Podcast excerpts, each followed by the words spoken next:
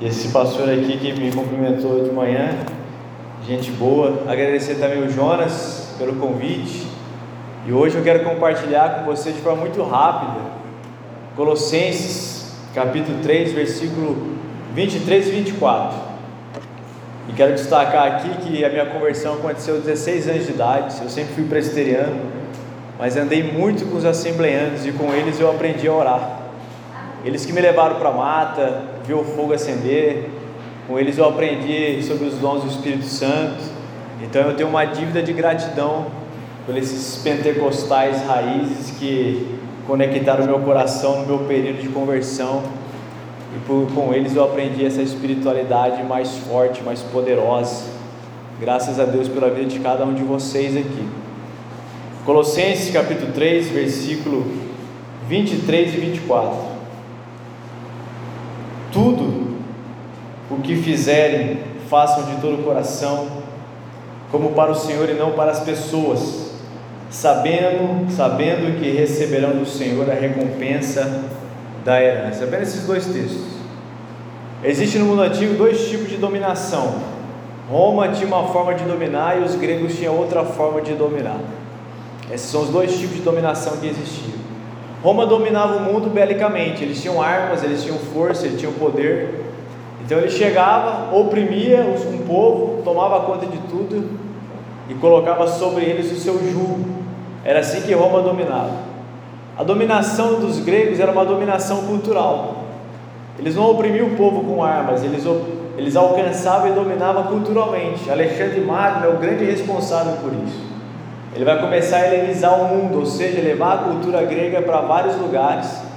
Enquanto os romanos mandavam no mundo pela força bélica tinham, os gregos dominavam culturalmente. Então sempre houve na história esses dois tipos de dominação: quem tem a força e quem tem as armas, e aqueles que dominam culturalmente. O período que nós vivemos hoje, por exemplo, dando um salto quantitativo de mais de dois mil anos, a gente vivencia um período de dominação cultural onde eles querem desconstruir a nossa linguagem, onde eles querem acrescentar valores que são valores totalmente contrários à fé cristã. Isso tudo é dominação cultural, não é uma estratégia nova, é uma estratégia antiga, muito antiga. Alexandre Magno é idealizador disso daí. Em vez de você colocar armas sobre a cabeça da pessoa, faça com que ele acredite em princípios, sobre um pressuposto falso de que aquilo que você está absorvendo seja verdade e é para o bem comum a partir de direitos humanos, a partir de minorias que você tem que respeitar, a partir de tantas coisas, desde que você não seja cristão, daí você tem que respeitá-lo, mas se você é cristão, você não pode participar desses direitos humanos, como por exemplo o próprio feminismo. O feminismo nunca ajudou mulher nenhuma.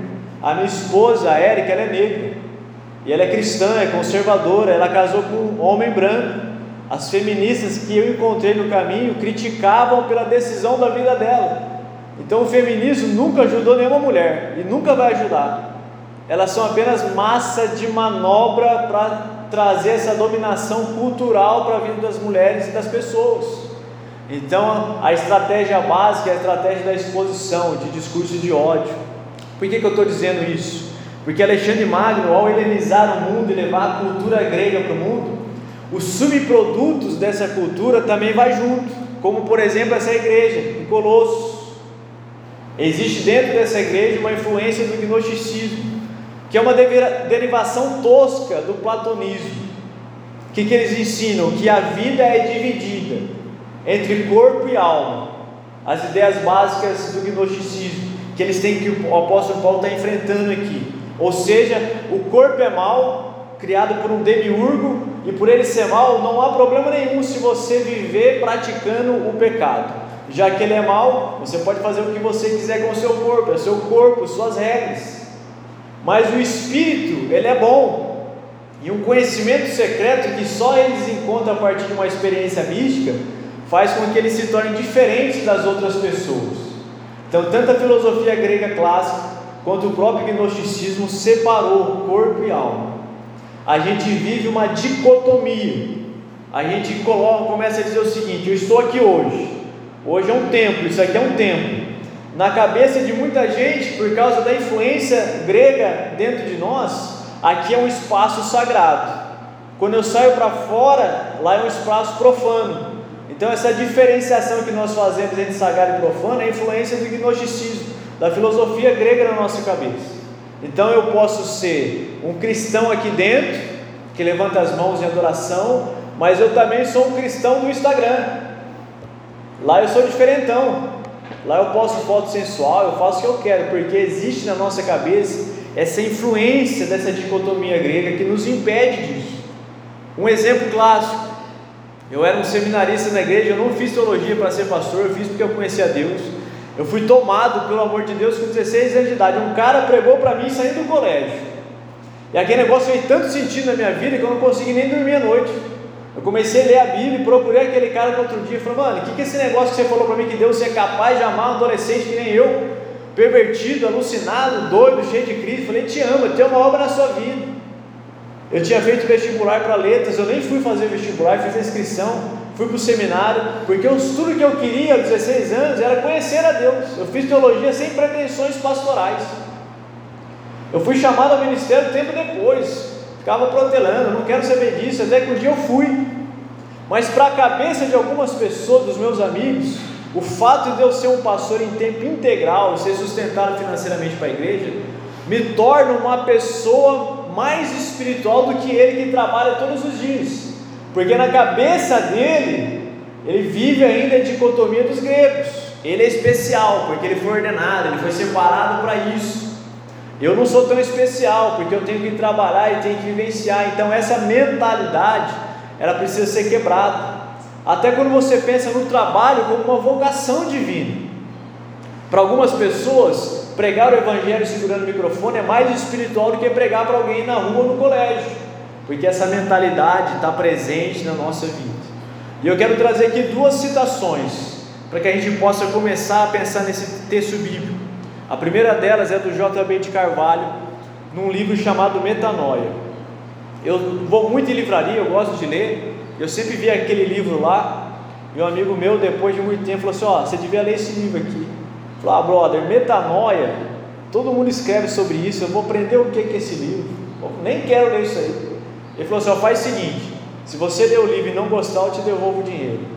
E foi uma grata surpresa, porque esse livro ele foi um divisor de água na minha vida.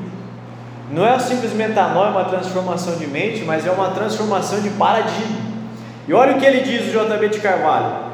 O sentido original da palavra apóstolo veio dos fenícios e literalmente quer dizer o navio líder de uma expedição que vai colonizar um país que foi conquistado. Os apóstolos têm autoridade celestial para, para poder desembarcar no país estrangeiro e recriar a cultura de forma a ser compatível com a cultura do seu reino. Eles reproduzem o que veem, eles reproduzem o que viram. O que é um apóstolo? Nesse sentido aqui, cada um de nós é um apóstolo. Ou pode trocar apóstolo por discípulo. O que o discípulo faz? Ele reproduz a cultura do céu na terra. O ambiente que você frequenta, você deve transformar esse ambiente a partir dos valores do reino.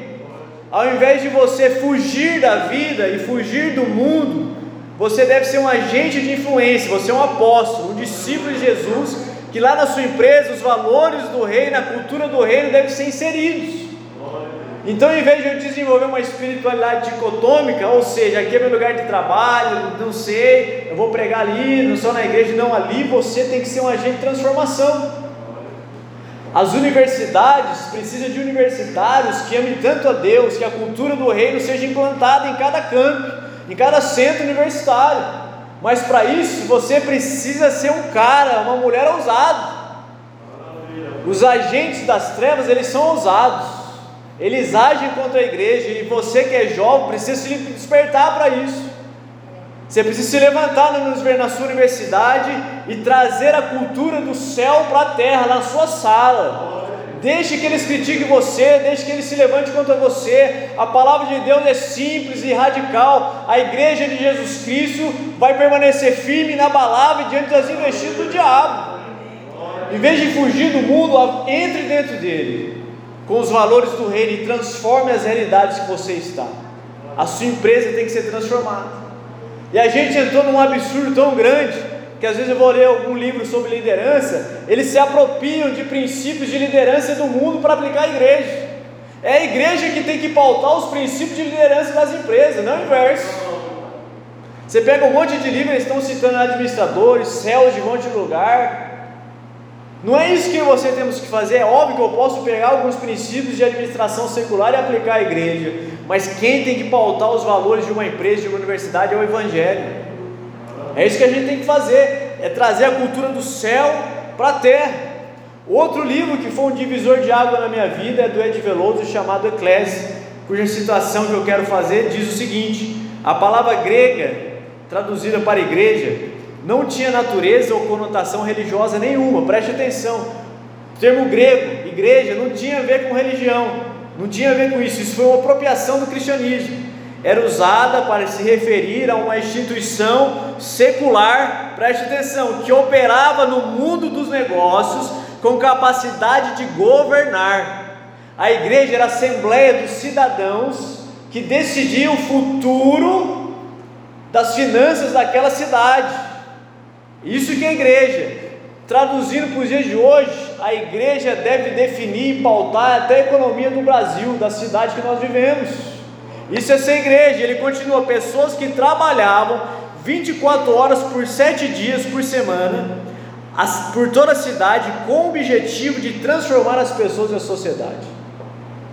Enquanto muitos estão querendo se tornar pastores, a igreja do século I são pastores que trabalhavam nas suas profissões transformando o mundo. Irmãos, Deus usa pessoas comuns para transformar o mundo. Deus não usa pastores para transformar o mundo. Deus não usa ordenados para transformar o mundo. Deus usa pessoas comuns que se, se tornaram extraordinárias na mão de um Deus poderoso. Ele usa a sua vida. Eu não alcanço pessoas que você alcança, porque eu estou enclausurado dentro da igreja. O meu ciclo de relacionamento é com crente, e às vezes é um crente chato. Você faz uma piada, o cara se escandaliza. Meu ciclo de relacionamento é esse. Eu não consigo sair disso daí, porque eu optei por ser um pastor em tempo integral, então eu lido com crente o dia inteiro. É óbvio que pastores são importantes na igreja, eu não quero desconsiderar isso. Mas quem faz a igreja crescer e quem faz a sociedade transformar é você que está sentado nesse banco. Não é o pastor dessa igreja que tem a única incumbência de fazer isso, você deve fazer isso. A igreja funciona a partir de pastores que as suas profissões, os seus ambientes de trabalho 24 horas por dia, 7 dias por semana. Nesse livro ele vai falar de uma cidade chamada Resistência. Ninguém conseguia evangelizar a cidade. Então ele começou a gerar consciência nos cristãos, falou, você é um pastor onde você está. Então assuma a sua empresa como o seu local de trabalho. Ali você vai pastorear as pessoas. Você está na faculdade, a sua sala de aula vai ser a sua igreja. Você vai cuidar de cada universitário que está ali. Assuma esse ambiente. Aonde você está, você cuida de quatro pessoas, aquelas quatro pessoas serão a sua igreja. Você é síndico de um prédio, assuma o prédio como a sua igreja. Você não é síndico, mas você mora lá, assuma o seu prédio como a sua igreja. 24 horas, 7 dias por semana, transformando o mundo. Se cada um de nós que está aqui hoje convidasse uma única pessoa para a noite, não teria espaço para essa igreja. Mas às vezes a igreja não cresce, que a gente joga tudo na costa do pastor achando que ele é um semideus encarnado, é o Messias que vai fazer a coisa acontecer. É você que está sentado nesse banco que faz o Evangelho se expandir nessa cidade. O desejo do meu coração é que tenha menos pastores ordenados e mais cristãos envolvidos com a política. Para levar os valores do Evangelho nas políticas. Mais cristãos que falam assim: eu quero ser economista, eu quero ser um vendedor de carro que seja íntegro, ao invés de a gente ficar tirando pessoas do nosso meio, levando elas para um seminário e elas se tornar pastores e ficar preso dentro do sistema. Eu e você precisamos entender isso. Lá na igreja nós temos pastores da juventude. Existe o pastor Ergen, que cuida das crianças. Existe um dos nossos seminaristas que vai ser ordenado, o que cuida dos pré-adolescentes e faz a transição para os adolescentes. Existe o pastor Samuel, que cuida dos adolescentes. Pedro Fernandes, que cuida dos universitários, e eu que cuido dos jovens profissionais da igreja, aqueles que 25 anos saíram da faculdade, eles estão inseridos no mercado de trabalho, é a faixa etária que eu cuido. Todas essas faixas etárias precisam ter a compreensão que eles foram chamados para impactar os ambientes onde eles estão. Senão o evangelho vai ficar apenas na nossa costa. Por isso que eu estou falando que o trabalho é uma bênção de Deus. Primeira coisa que você tem que entender hoje que trabalho não é maldição, meu irmão. Não sei que você é um petista. Daí vai ser maldição para você. O petista vive de 600 reais por mês, vive de benefício da, do Estado, não quer trabalhar. Você tem que trabalhar. Você que é homem, quer namorar, você tem que trabalhar. Não adianta você levar a sua namorada para comer um bigos, irmão. Não dá. Trabalhe. Você precisa trabalhar. Tire da sua cabeça que trabalho é uma maldição divina. Isso daí é coisa de católico. Catolicismo diz que o trabalho era uma maldição. Não. Antes do homem pecar, de Adão pecar, ele falou: Adão, você tem que lavrar, você tem que cuidar do jardim. Antes da queda, Adão já tinha que trabalhar. O trabalho é bênção de Deus. Segunda-feira não é uma maldição. Tire isso da sua cabeça. Ah, tem gente aqui que trabalha pelo final de semana para não fazer nada. É um final de semana improdutivo. Vai ler, vai estudar, cresce. Vai ler um documentário, assistir um documentário que vai edificar a sua vida. Menos série da Netflix, da Amazon Prime. Vai estudar. Segunda-feira, irmão, é uma bênção. Todos os dias são uma bênção, o trabalho é bênção de Deus. Tira da sua cabeça que o trabalho é uma maldição.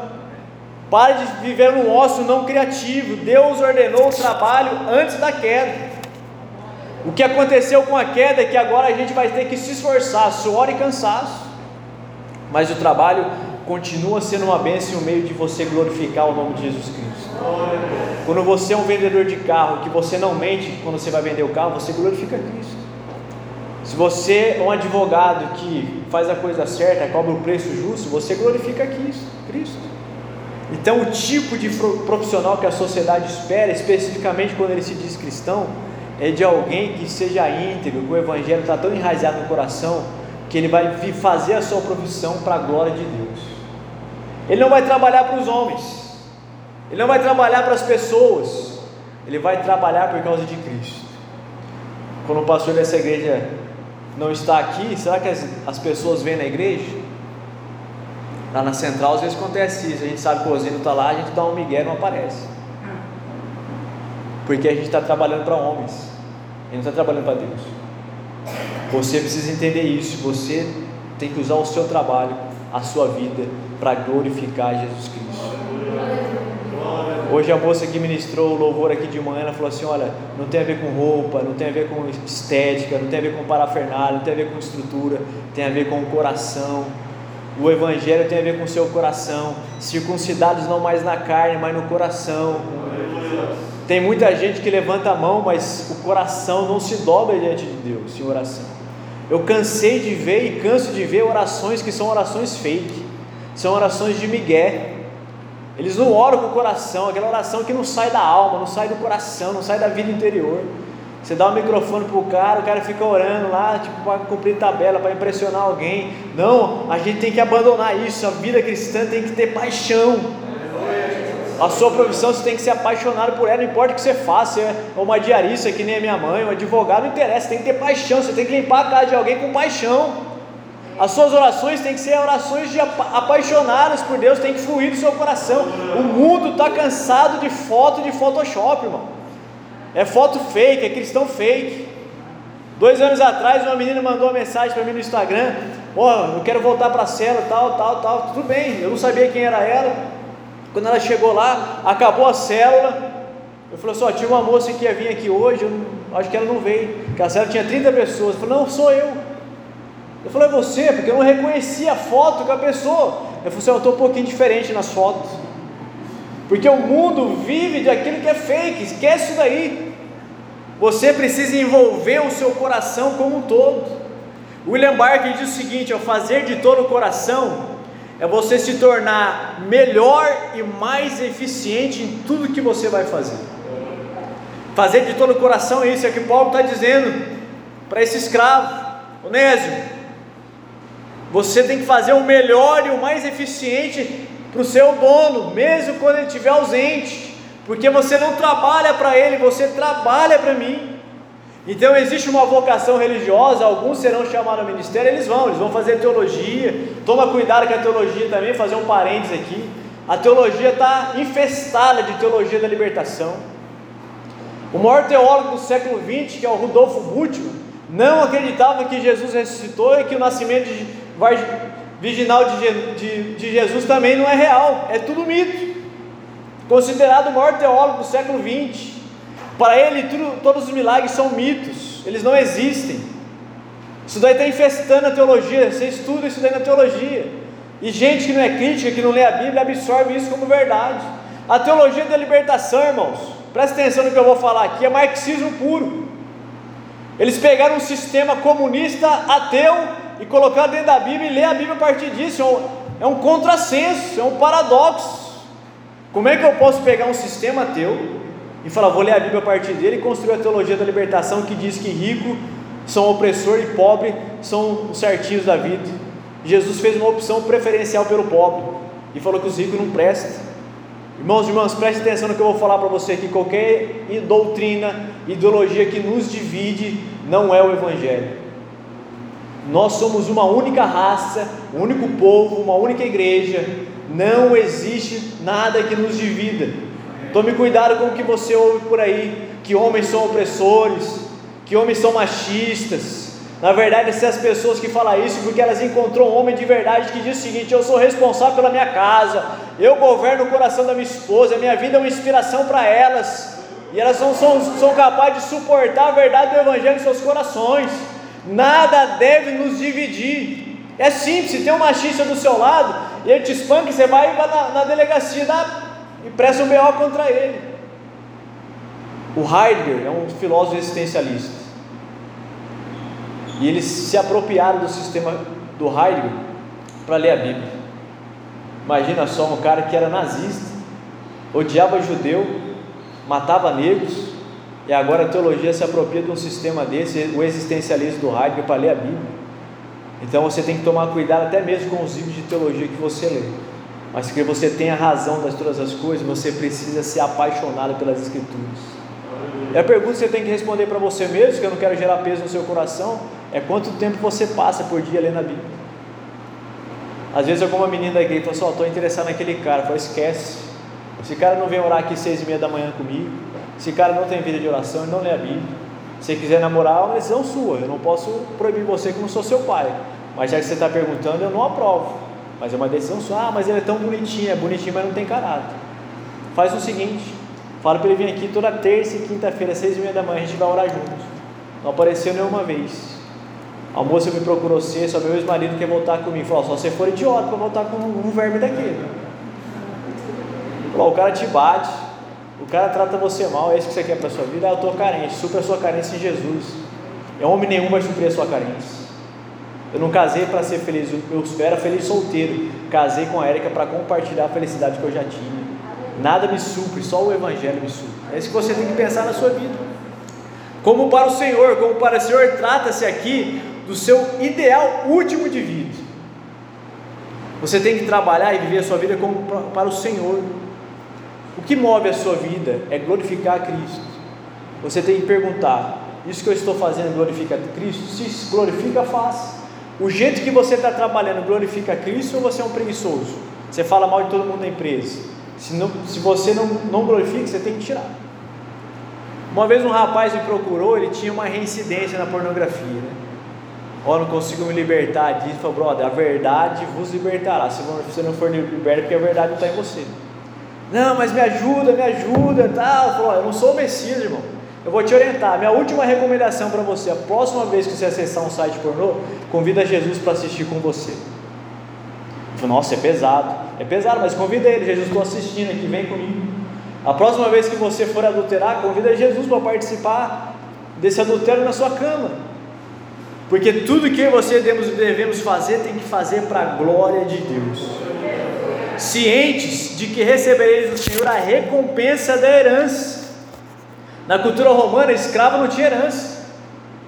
Onésimo sabia que ele ia trabalhar a vida inteira, ele não teria uma recompensa. Mas Paulo está dizendo para ele assim: Onésimo, haverá sim uma recompensa eterna para você se você viver a sua vida e a sua profissão e tudo que você faz para a glória de Deus. Irmão. Eu e você muitas vezes não seremos reconhecidos aqui pelos talentos de Deus que Deus nos deu.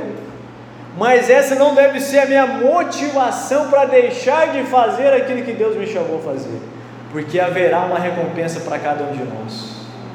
A grande questão é se o nosso coração está disposto a pagar o preço para usufruir dessa recompensa. Pense no seu trabalho, o que você faz? Você faz para a glória de Deus? O seu coração está envolvido nisso?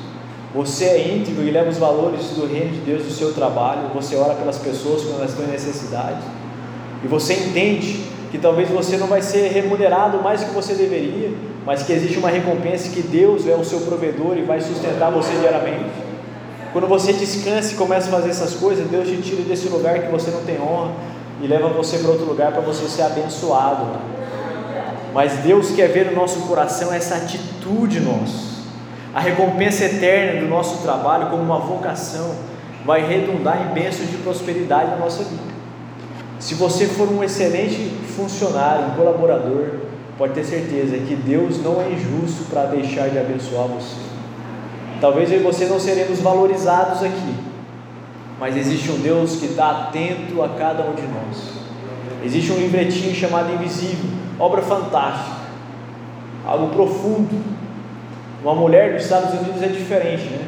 Com 18 anos lá, eles já são considerados jovens adultos adolescência nos Estados Unidos vai até os 17 anos. E essa mulher, a autora do livro, a Sarah, ela, os acampamentos americanos duram uma semana, em vez de ser um final de semana. Durou uma semana. Ela levou um acampamento, levou mil adolescentes lá. Então o ápice né, daquela igreja foi esse acampamento. E ela chegou triunfante, feliz, alegre. O organismo dela liberou tudo aquilo que deixa feliz. Na reunião pastoral da segunda-feira, né, toda segunda-feira a gente tem reunião pastoral também. E em vez de ela ser elogiada e recompensada, o pastor Sênior falou assim: Olha, você fez uma fogueira lá e alguns adolescentes ficaram gripados. E agora eles ficaram doentes. O microfone que você usou, que é caro, quebrou. E foi pontuando todos os erros. E ele não elogiou ela em nada. Ela ficou tão frustrada, tão decepcionada com a, com a pressão ministerial daquela reunião, que ela decidiu abandonar o ministério. E ela foi trabalhar numa loja. E nessa loja ela se tornou invisível. Ela não era mais a Sara que fazia acampamentos com mil adolescentes, era uma mulher comum, que não tinha mais nome, que todo mundo que entrava não sabia quem ela era, e ela se tornou invisível, por isso o nome do livro. O subtítulo é Os Lugares Escondidos que Deus encontra você. E ela começou a entender isso, que a verdadeira espiritualidade não está atrelada ao microfone que eu estou na mão. A verdadeira espiritualidade não está atrelada à evidência no reino de Deus. E ela começou a entender que quando ela trocava a fralda das suas filhas, aquilo ali era um ato de espiritualidade, onde ela agradecia a Deus pelas aquelas crianças, porque ela não podia ter filho. Ela adotou três crianças africanas e depois teve mais três filhos. Ela descobriu que ela pode ser espiritual enquanto ela lavava a louça da sua casa. Ela diz no livro que ela deixou de se cobrar pelo tempo que ela não orava em posição ajoelhada, porque as atividades da casa eram tão grandes que ela não conseguia mais fazer isso. Ela descobriu que ela conseguia orar enquanto ela lavava a louça, lavava a roupa, enquanto ela trocava falda, porque a espiritualidade não é dicotômica, você a vive aonde você está. É óbvio que haverá momentos que você vai entrar no seu lugar secreto, mas a espiritualidade é quando você sair dessa porta para fora, o evangelho tem que estar acontecendo no seu coração e ela encerra esse livro dizendo que a verdadeira audiência é aquela que nós estamos diante do par de olhos de Deus. É a verdadeira audiência. A recompensa para a nossa vida e para a sua vida vem do par de olhos de Deus que nunca deixou de olhar para cada um de nós. Quando o seu marido não olha mais para você, existe um verdadeiro marido que está olhando para você, que é o nosso Senhor. Quando você se sente sozinha porque você não tem nenhum namorado, existe um par de olhos do seu grande namorado olhando para você. Existe um Osés por excelência olhando para você. Quando você se sente excluído na sua casa, existe um homem que foi excluído na cruz por causa de cada um de nós, levado para fora da cidade, para que ele possa suprir realmente a sua solidão, com solitude, passar tempo com ele. Eu quero que você entenda isso nessa manhã. A vida cristã é vivida em qualquer lugar que você estiver. Ser crente aqui dentro é fácil, mas eu quero que você saia daqui entendendo que você precisa transformar, levar a cultura do reino onde você está lá fora. E que é noite hoje, você vai fazer um exercício prático, uma lição para você. Hoje você vai criar coragem, vergonha na cara, você vai ligar para alguém e vai convidar uma pessoa para minha noite aqui. Nós quebra tudo distanciamento, quebra tudo de distanciamento, né, irmão? Quebra tudo aqui. Vamos ver essa igreja cheia à noite. O que vocês topam o desafio? Quem topa, levanta a mão. Ó, se você que não levantou a mão, você vai fazer do mesmo jeito. Mas você que levantou não fez, Deus vai fulminar você quando você entrar naquela porta. Irmãos, irmãos, quero convidar você a se colocar em pé. Eu quero orar com você. nesse momento, agradecer a Deus por esse tempo juntos aqui.